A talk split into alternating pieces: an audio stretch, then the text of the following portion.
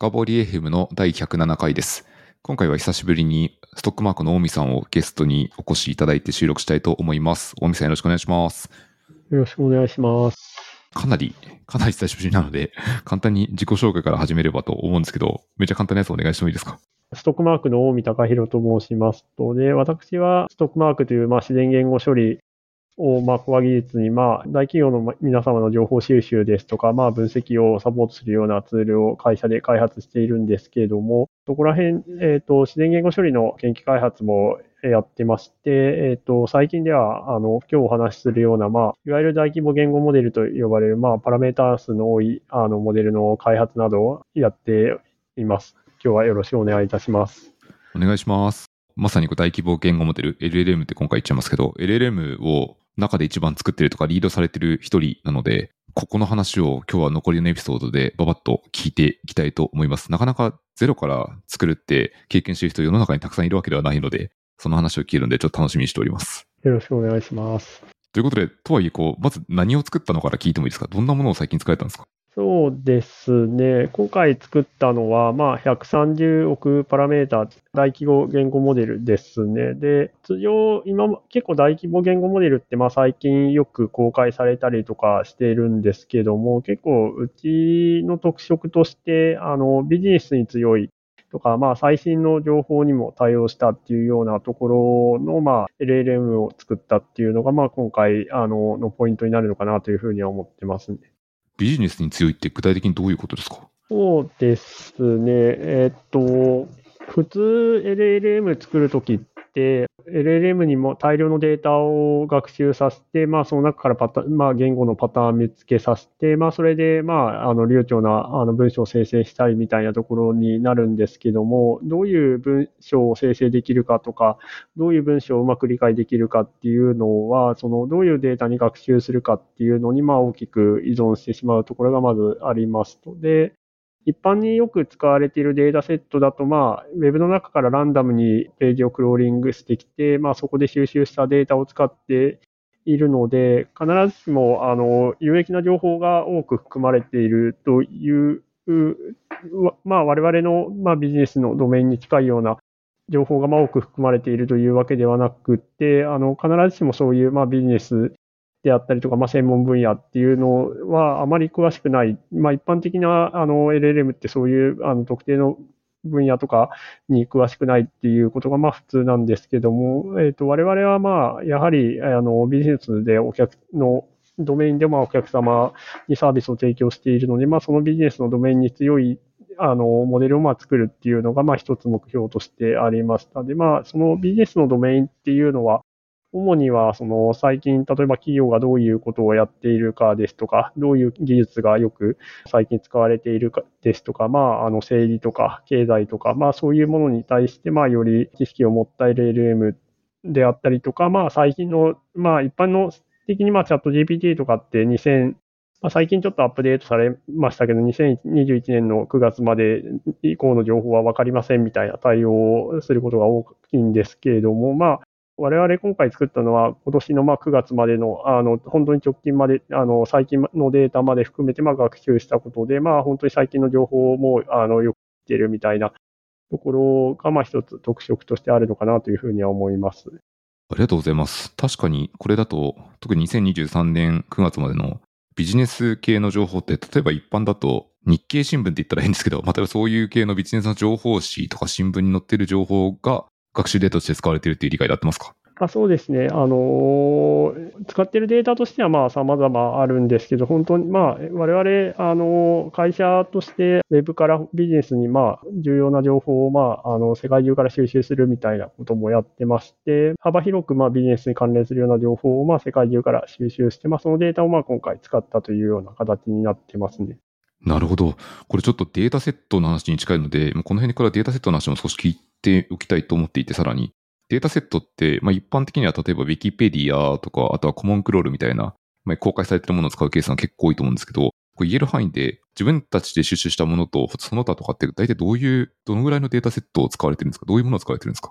そうですね。データ量としては、LLM、大きな LLM 訓練するって本当にまあ大規模なデータが必要でして、まあ本当に何何百ギガバイトのあのテキストデータとか収集して使うんですけども、まあ我々の収集しているデータってまあそこまでは大きくなくて、全体としてはまあ5%とかその程度ではあるんですけれども、ただまあそれの5%といっても、あの全体としてまあ数百ギガバイトぐらいのデータを使っているので、5%といってもまあそれなりのかなりのあの人間では一生かけても読めないぐらいのデータをまああの今回あの独自なデータとしてまあ使っているっていうのが一つポイントかなというふうには思いますね。5%以外の残りはどの辺のものを使われてるんですか？まあ、一般によく使われるカモンクロールといって、えっと、まあ、世界中のサイトからランダムにまあデータを取ってきたようなものがまあよく使われているんですけど、ちょっと先ほどあの簡単に説明したように、この規模のモデルを学習しようとすると、やっぱりかなり大量のデータがどうしても必要になってしまうので、まあ、そこのデータの多さっていうのをカバーするためには、まあそういうまあ一般的なカモンクロールとかのデータをまあ我々も使っていますね。この合わさった時のデータって、なんか言語的に言うと、日本語と英語とかってどういうバランスになったりするんですか？あそうですね、今回は、えっ、と、我々は、えっ、と、日本語のみでまあ学習したモデルを作りましたね。最近だと、やはりまあ日本語だけでこの規模のデータを集めるのかなり大変だっていうような問題もあったりして、まあ日本語と英語でを合わせてまあデータセットを作って学習することが多いんですけれども、まあ我々は今回はまあえっとシンプルにまああの日本語単独でまあ強いモデルを作ろうっていうところをまず目標にしてまああの作ったという経緯もあって、まあ日本語のえっと単独のデータセットでまあ学習を行ったというような形になります。うんうんうん、なるほど。ありがとうございます。これ最終的になんかトークン数とかどのくらいになったんですか？そうです。トークン数自体は2200億トークンとかですかね。ありがとうございます。じゃあ220ビリオンでパラメータが13ビリオンであるとっていう感じですね。ちょっといきなりデータセットの話に入っちゃったんですけど、多分そもそものところからもうちょっとさらった方がいいかなと思っていて、というのもあの、このポッドキャストを聞いてるエンジニアは割とソフトウェアエンジニアが多いので、事前学習モデルを作ろうと思った場合って、どうやったらいいの？どこから考え始めるの？みたいなところ興味あってる人も結構いると思っていますと。なので、これ例えば LLM を作ってくださいって言われた、まあ、そういうミッションが大見さんに与えるときって何から考えるんですか？そうですね。まあ、やはり、えっ、ー、と、LLM の構成要素って2つあると思ってて、まあ、モデルとデータですかね。で、まあ、データは先ほど説明した通り、まあ、モデルが大きくなればなるほど、まあ、より多くのデータがいるということで、まあ、今回も結構データ集め自体も結構時間をかけてやったというような経緯はありますね。あと、まあ、一般に、まあ、カモンクロール、先ほど話したカモンクロールとかのデータって、あの、いろいろな、まあ、ノイズとかも入ってたりするので、まあ、そこをクリーニングするみたいな作業とかも必要にはなってきますね。あと、まあ、弊社の場合、今回独自に我々が保有しているデータベースとかですとも、サービスで使われる段階で結構そういうクリーニングとか、あの、行われているようなところがあったので、まあ、弊社の独自のデータに関しては、まあ、あまりもうそのままデータセットに混ぜるだけでうまく使えるみたいな状況には、まあ、あったというのは、まあ、結構、あの、そこら辺は、まあ、作業する面では助かったかなというふうには思ってます、ね、最初からこのデータがあったのってすごい強いですね。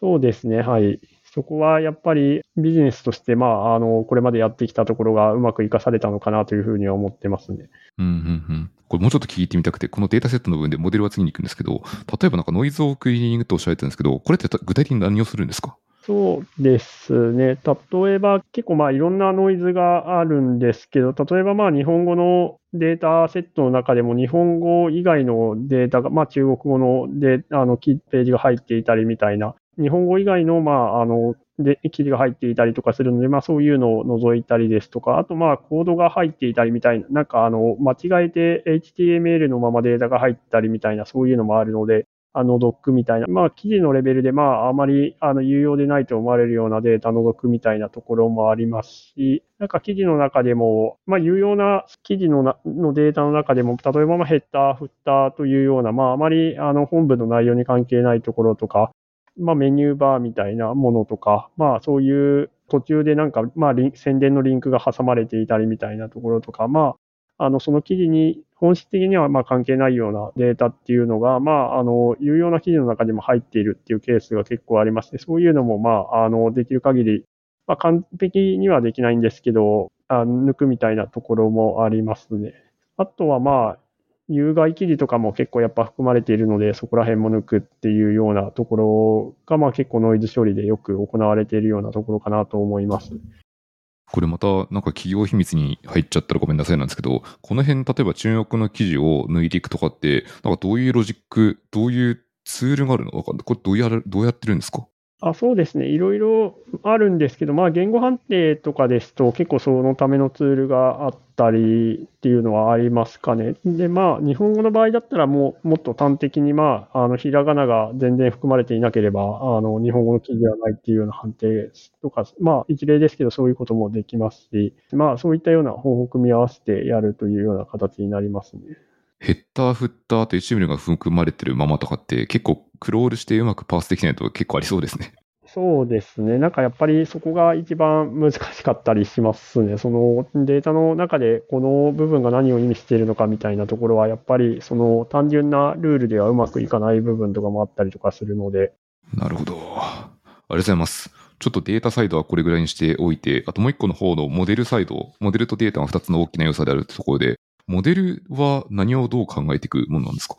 そうですね、本当にもう最近、研究開発あの活発で、まあ、あの GPT にせよ、まあ、GPT 出て以降もいろいろの GPT のこの部分をこう変えた方がうまくいくとか、まあ、そういう、まあ、いろんな派生系のモデルとかもいろいろあったりして、結構選択肢としてはまあいろいろあるという状況なのと、結構一定ライブラリーが、まあトランスフォーマーズっていう、まああの今スタンダードのライブラリーがあるんですけど、その中で結構いろんな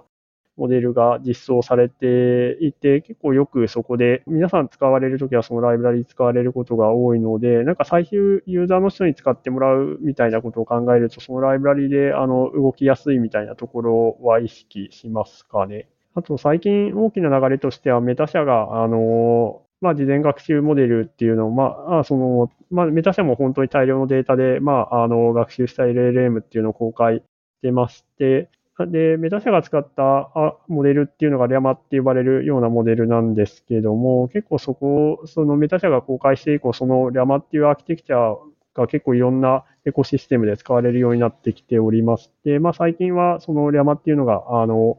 結構主流なモデルになりつつありますので、まあ、今回はそういった意味から、まあ、リャマのモデルをまあ使ったっていうようなまあ経緯がありますね。あと、最初に言ったトランスフォーマーズっていうライブラリーでも、リャマとかはサポートされているので、まあ、公開した後も使いやすいみたいなところもある程度分かってたので、そこら辺を、えっ、と、選んだみたいな背景がありますね。なるほど。じゃあ、あの、今回はその、リャマは実際にハギングフェイスで Facebook、メタが公開しているものではありますけど、これをなんか実際に追加の継続学習をしたものではないってことですよね、今回のやつは。あそうですね、今回は全くのゼロからあの日本語のデータのみで、まあ、学習を行ったということで、まあ、あのアーキテクチャはリャマなんですけど、パラメーター自体はまあ自分たちで一から学習したものという形になりますね。ちなみにこのリャマ以外のアーキテクチャだと、まあ、他に多分対抗みたいな、対抗というか選択肢の候補があると思うんですけど、どういうものがあったりするんですか？そうですね。えっ、と、弊社だと8月にも、まあ、ちょっともうちょっと規模は小さいんですけど、14億パラメーターの事前学習モデル公開しまして、その時は GPT NeoX っていうあのモデルを使いましたね。なので、まあ、GPT NeoX も一つ、あのそういうあの候補にはなるかなとは思います。なるほど。今回、このリャマに変えた、なんか一番なんか選定理由みたいなのって、もう一回聞いてもいいですか？そうですね。ちょっとここら辺から話が細かくなるんですけれども、なんか今回我々開発するにあたって AWS さんの方からあの開発の支援を受けれるような、まあ、プログラムに採択されまして、まあ、その中で開発を、まあ、一緒に開発していくという、あの、ような形で、開発サポートしていただくというような形になったんですけれども、その時に、AWS さんの方から提供されているライブラリで、ちょうどまあ山がサポートされるようになったっていうのもありまして、ちょっと今後のことを考えると、あの GPT NeoX よりも山の方が、あの、よりなんかいろんなエクコシステムでもサポートが進むんじゃないかなっていうようなところも、あの雰囲気もあったので、今回はまあ山でトレーニングするみたいなところを、えっ、と、選んだというような形になりましたね。ちょっとこの辺で一個派生して聞きたくて、というのも何を聞きたかというと、そのデータモデルっていうのが2つの大きな要素ってことを、先ほどの大見さんおっしゃってたんですけど、もう前提として計算できないという意味がないというか、実際に環境みたいなのもめちゃくちゃ重要で、で、ね。その環境をどうしたんですかっていうところで言うと、今回は AWS 環境でフルで実施したってことですか？あそうですね、はい。通常、LLM 作るときっていうのは、まあ、NVIDIA 社のまあ GPU っていうハードウェアのアクセラレーターを使うことが多いんですけども、えっ、と、本当に今、みんな GPU 使っているような状況で、なかなか大規模な事前学習モデルを作ろうとすると、本当にまあ GPU100 台とかそういうレベルで必要になってくるので、なかなかちょっとそこの確保が現状難しいっていうような、まあ世界的にまあ大規模な利用が難しいっていうようなまあ背景がありますので、その一方 AW、まあ各社は結構独自のそういうハードウェアのアクセラレーターを開発されてて、えっ、ー、と、AWS さんの方も、あの、トレニアムという、まあ、アクセラレーターを開発されてて、まあ、そのためのライブラリ、あの、その上で、まあ、分散学習を行うようなライブラリも開発されているんですけども、今回はこういうプログラムに採択していただいて、まあ、支援を受けられるということもあって、まあ、のと、まあ、その GPU 自体が、その結構現状使うのが、あの、大規模に確保するのが難しいみたいな背景もあって、まあ、今回トレニアムで学習をまあ行ったというようなまあ経緯がございます。はい。なるほど。これまた言える範囲に構わないんですけど、実際にその環境、AWS 上の環境で掴んでる GPU のこうスペック、ラムとか含めてっていうのは、あと何台ぐらいとか使われてるんですか？今回は、えーと、GPU ではなくトレニアムをフルに使ったんですけども、1ノードが、えっ、ー、と、トレニアムが処理の単位であるコアっていうのが32個ついていまして、それを16ノード使ったみたいな形ですね。だから、ちょっと自分もそれが CPU のコアみたいなイメージと、あの、正しいのかってあ、合ってるのかっていうのはわからないんですけど、全体でまあ508のコアを使って分散で、その上でまあ分散で学習させるようなことを行いました。これ僕勘違いしたんですけど、GPU とトレーニングは別物なんですね。一種だとあ、そうですね。はい。TRL インスタンスってやつですね。あ、そうですね。はい。本当だ。アクセラレーターメモリってやつがあって、多分これが GPU ラム相当になるやつかな。あ、そうですね。はい。ああ、めちゃくちゃ理解しました。ありがとうございます。これを、例えばその 500×510 にな最後なった上で、これどのくらい時間がかかるんですか？今回のようなトークン数モデルだと。あそうですね。今回だと、だいたい30日ぐらいかかりましたかね。のちょっと追加の検証とかも行ったので、えっと、開発期間トータルではもうちょっと長いんですけれども、公開したモデルを作るのにかかった時間は大体30日ぐらいですかね。あれ、30日の中だと、その多分学習って100%めちゃくちゃうまくいくというよりも、途中で、あ、これ全然収束しないじゃんみたいなところとか、あとは不具合が止まっちゃうみたいなケースとかも結構あると思うんですけど、なんかこう大変だったところとかってありますか？そうですね。なんか全体として学習自体は、あの、1回のあのサイクルでうまくいったんですけども、結構途中でうまくいかないみたいなことは、ちょっとやっぱりありまして、結構事前学習こういう回すときって、例えばまあ1日に1回とか、あの、チェックポイントって呼ばれる、まあモデルの状態を保存しておいて、まあ何か途中で事故が起こったときにまたそこから再開するですとか、まあそういうようなあの仕組みがあるんですけれども、まあ、我々結構一番困ったのは、あのチェックポイントを保存するタイミングになるとなぜかエラーが起きて、そこで 動かなくなるみたいなことが起きて、ちょっとそれで結構困ったということがあったんですけれども、ただ、まあ、それは結構、ライブラリ自体も今、あの、まさにまあ発展途上といいますか、今はまあ開発どんどん進んでいるような状況で、まあ一定そういうところはあるのかなというのと、あと結構今回支援プログラムで一緒に AWS の方からサポートを受けておりまして、まあ、あの、そこら辺相談したら、結構すぐに修正のパッチを提供していただいて、まあ、比較的、まあ、早くそこの状況からは脱することができたみたいなところは、私たちにとっては非常にラッキーだったかなというふうには思いますね。なるほど。これちょっとチェックポイントのところを少し聞いてみたいんですけど、これってあの学習をしていくと、そのパラメータの重みがどんどんどんどん決まっていくじゃないですか。で、多分こう、わかんない。数エポック回すか、それともそのバッチに分けてその途中までの進行状況の途中までの計算結果の重みを保存していくチェックポイントってことですか？あそうですね。はい。学習って本当にまあ、あの、今回全体で1エポック、まあ、つまりデータセット全体を1回で1回学習を回すみたいな感じのことを行ったんですけども、なんか1日1回ごとにその学習の途中で、あの、その時のまあパラメータの値みたいなのをまあ、一応念のため取っとくみたいなところの作業がまあチェックポイントの保存っていうようなことになりますね。了解されてます。というところは、もう一回戻ると、僕の質問は困ったところはっていうと、そのチェックポイントの保存の周りで一部、まあ、不具合があったけど、そこは直したので、それ以外は特にはなかったって感じですかね。そうですね、それ以外のところですと、まあ、ちょっとやっぱり最初慣れるまでに、普段使っている GPU のシステムとは違うところがあるので、あの慣れるまでに、まあ、時間は必要だったかなというふうには思うんですけども、事前学習動き出してからは、あのスムーズにロスの値とかも下がっていって、事前学習始まってから大きな、まあ先ほど言ったチェックポイントの保存以外の問題はなく、まあスムーズに比較的いった方なんじゃないかなとは思いますね。結構やっぱり他の GPU を使った人の大規模なあの分散学習の話、知っている人の話を聞くと、やっぱり大規模に、その分散システムが大規模になればなるほど、あの予想しないエラーとかが結構起きるっていうのは、まあよくあることみたいな話なので、まあ一定何かしらそういうトラブルあるのは、まあつきものなのかなというふうには思ってますね。うんうんうん。ありがとうございます。というところまでで、一旦学習しきるところまで聞けたんですけど、あともうちょっと聞いてみたいところがあって、ちょっと僕はあの、ストックマークの一部中の人でもあるので、実際に触ってどのぐらいな感触かっていうのはもちろん知ってるし、あとハニンフェイスとかでも公開されてるので、皆さんが試せる状況の中で、触ってて気づくのは早いんですよ、端的に言って。トークン生成結構スピードが速いなと思っていて、これは、だからどういうところに要因があるんですか？そうですね。やっぱりまあ130億って、ちょっと今チャット GPT のパラメータサイズってどのぐらいなのかっていうのは明らかにされてないのでわからないんですけども、まあ GPT-3 とかですと1750億のパラメータあって、まあそれに比べると、あの、今回公開された下モデル130、パラメータ数130億なので、一回りまあ規模が小さいようなモデルになってますので、そういう処理のあの速度とかって結構モデルサイズに依存するところがあるので、まあ、あの、やはりまあ、モデルサイズ小さければ小さいほどスピードは速くなるみたいなところはあるのかなとは思います。なので、まあ、速いというところの一つの要因としては、まあ、そういうモデルサイズがまあ一定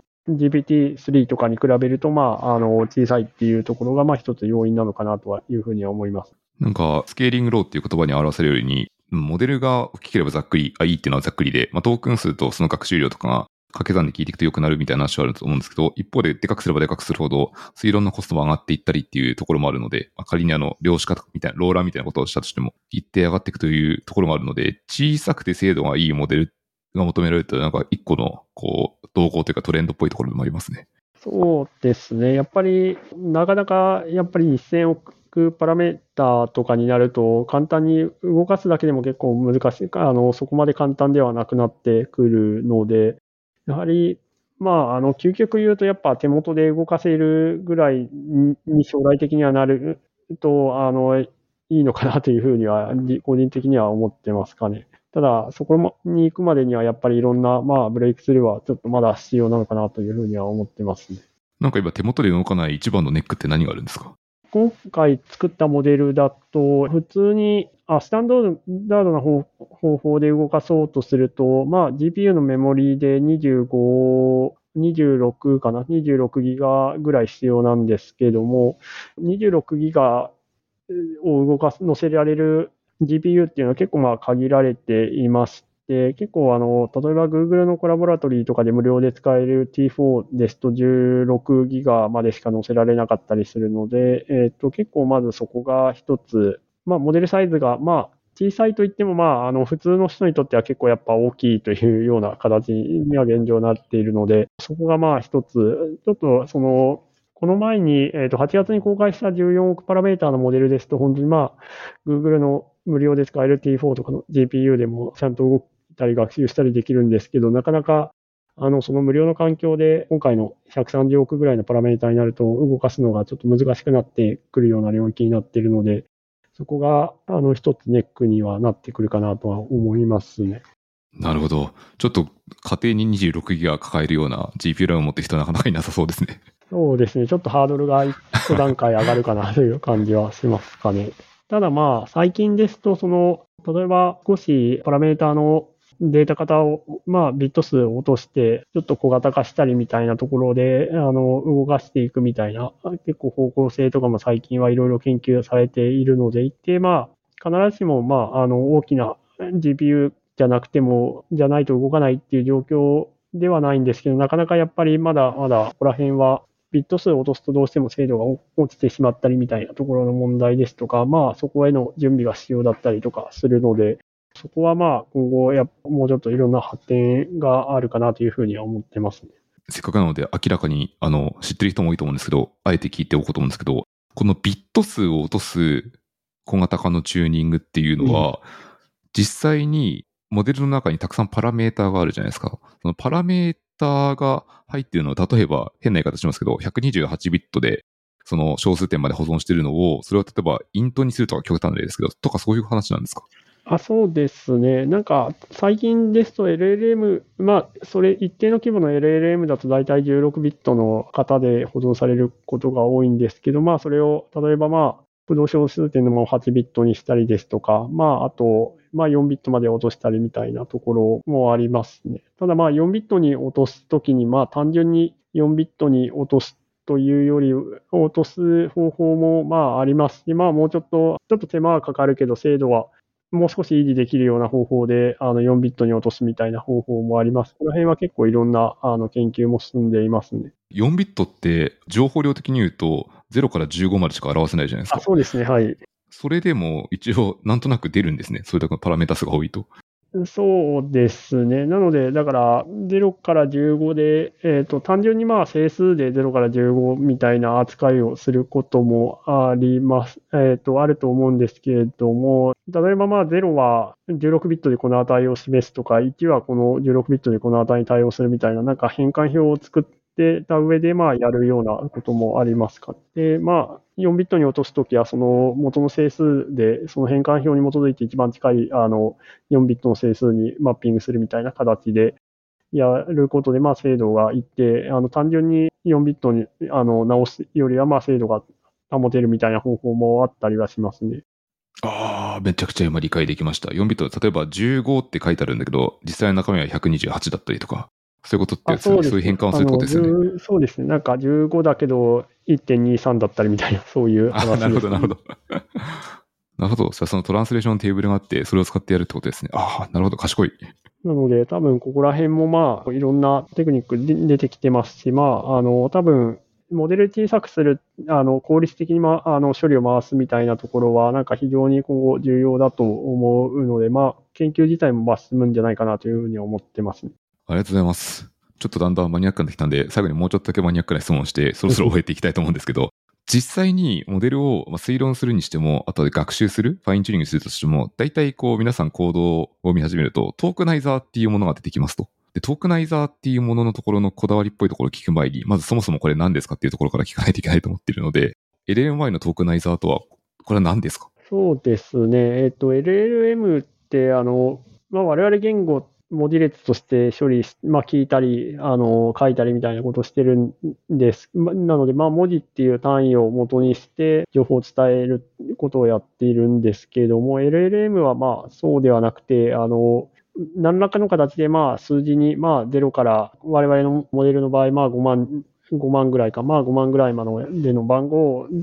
に、何らかののなので、まあそういう数字の列にあのテキストをうまく変換して、それ、その数字の列をまあ処理するみたいなことで、まああのテキストデータを処理している、いますとで、なので、あの、まず最初にテキストを数字の列に変えるっていう処理を、が必要になっていて、まあそれをするのがまあトークナイザーというような役割ですね。で、そこで具体的には、まあ、例えば、ちょっと、あの、厳密性は変えて、まあ、イメージ、わかりやすく言うと、まあ、まず単語に、あの、分割して、まあ、その単語を、まあ、ID に変換して、みたいな形をすると、まあ、テキストを、あの、ID の列、まあ、数字の列に変換できるという、思うんですけど、まあ、ざっくりとはそういうような処理を行うのが、まあ、トークナイザーになっています。うんうんうん。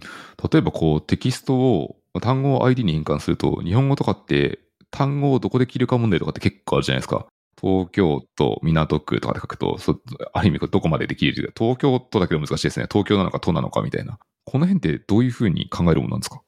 そうですね。えっと、最近ですともう、その、要は、処理効率を考えれば、なんか、あるテキストが与えられたときに、その、数字の列の長さが短ければな、短いほど、まあ、あの、まあ、ある種圧縮効率が良いと言いますか、その、で、できるだけまあ、あの、そのトークナイズする方法いろいろあるとは思うんですけど、できるだけまあ短くあの圧縮したいみたいなのがまあ一つ考え方としてありまして、できるだけあの短く圧縮するみたいなことをまあ前提としたようなまあ圧縮方法っていうのがよく使われてますね。具体的になんかどういうものか聞いてもいいですか？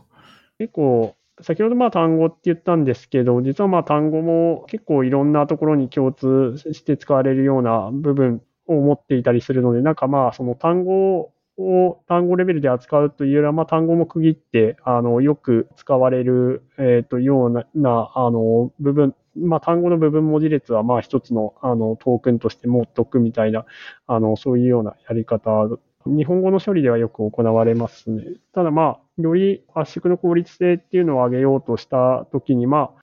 我々日本語って、まあ、ユニコードという、まあ、あの、データ体系で、まあ、あの、持っている、データ型で、まあ、あの、処理をしているんですけども、あの、もともとはバイト列で表現されているので、もう、テキストバイト列に最初から分解してやって、まあ、その上で、まあ、あの、一番いい区切り方っていうの、まあ、最適な区切り方を見つけるみたいなことも最近ではよくやられていますね。なるほど。バイトレベルで考える。だ先にあれですね、その例えば事前学習モデルとかを作る前に、その変換用のロジックを作っておく必要がありますよね。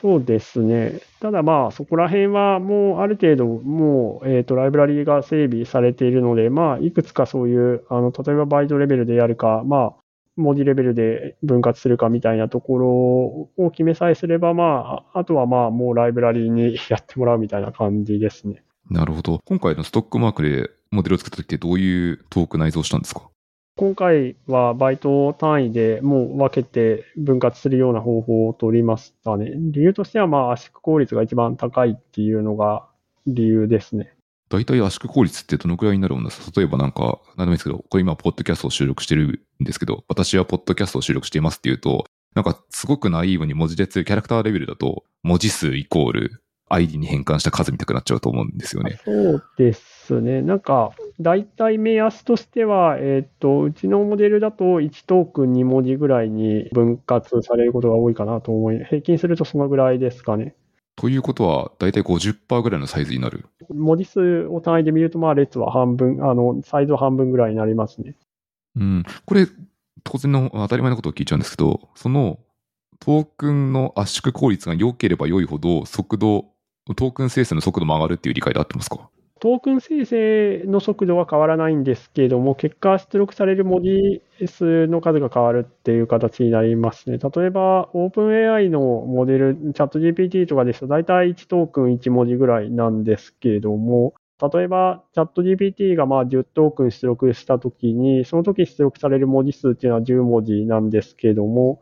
まあ、仮に我々のモデルが10トークン出力すると、えっ、ー、と、我々のモデルって、まあ、あの、1トークン2文字ぐらいなので、20文字が、まあ、出力されるみたいな形になりますね。なので、まあ、1トークンあたりのまあ文字数が大きければ大きいほど、え、ー、と、まあ、あの、最終的に出力される文字数っていうのは、より効率的に生成されるみたいなことは言えるのかなというふうに思いますね。同じ10トークンを生成したとしても、まあ、20文字の文章が出力されているのか10文字になっているかみたいなところで、最終的なこのアウトプッ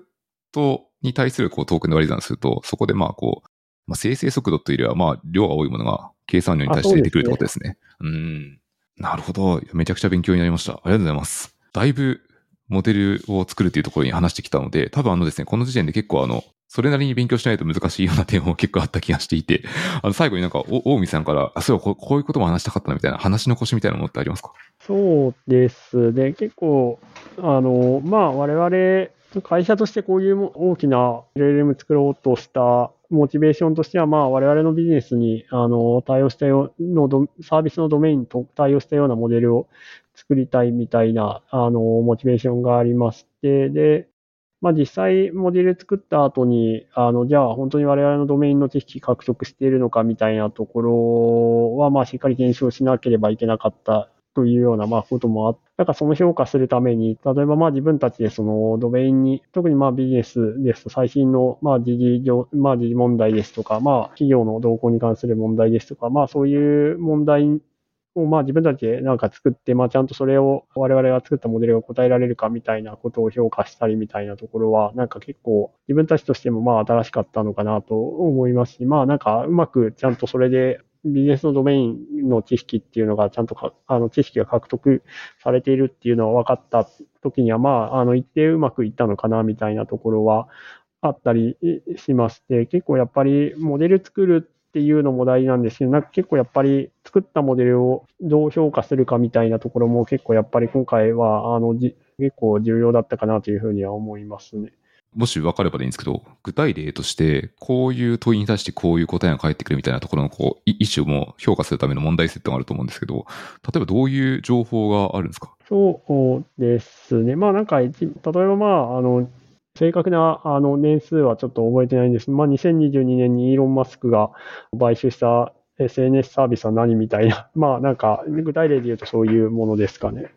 知ってたら答えれるんですけど、まあ知識がなければやはりまあ、例えばまあ TikTok って答えたりみたいなところとかも結構他のモデルとかだとあったりするので、まあ結構やっぱりなんで、まあ一応まあ我々のモデルしっかりそういう問題も答えられるので、一定まああの、最近のまあ時事的な知識であったり、まあ、ビジネスのドメインの知識っていうのは一定獲得できているのかなというふうに考えていますね。ありがとうございます。いや、このモデルの評価っていうのはまさにこう LLM の特徴というか、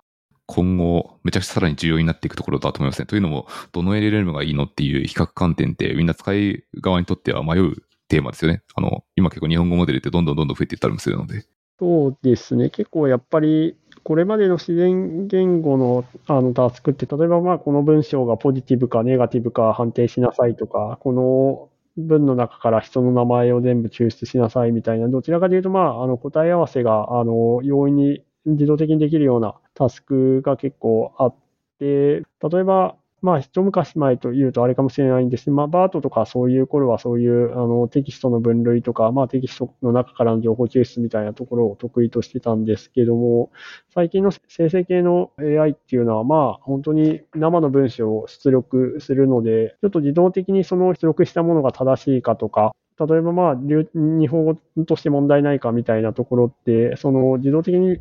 評価するのが非常にまあ難しいような形になってます。で、まあそこをどうやって定量的にまあ評価するのかっていうのは、まあ非常にまあ一つあの難しい問題だけどまあやらないといけない問題にはなるのかなというふうには思ってますね。ありがとうございます。ここもなんか深掘るとさらにいっちゃう気がするので、うん、今日の内容としては一旦これぐらいにしたいと思います。最後にあの、大見さんの方からの宣伝とか告知とかがあればお聞きしたいと思うんですけど、何かございますか？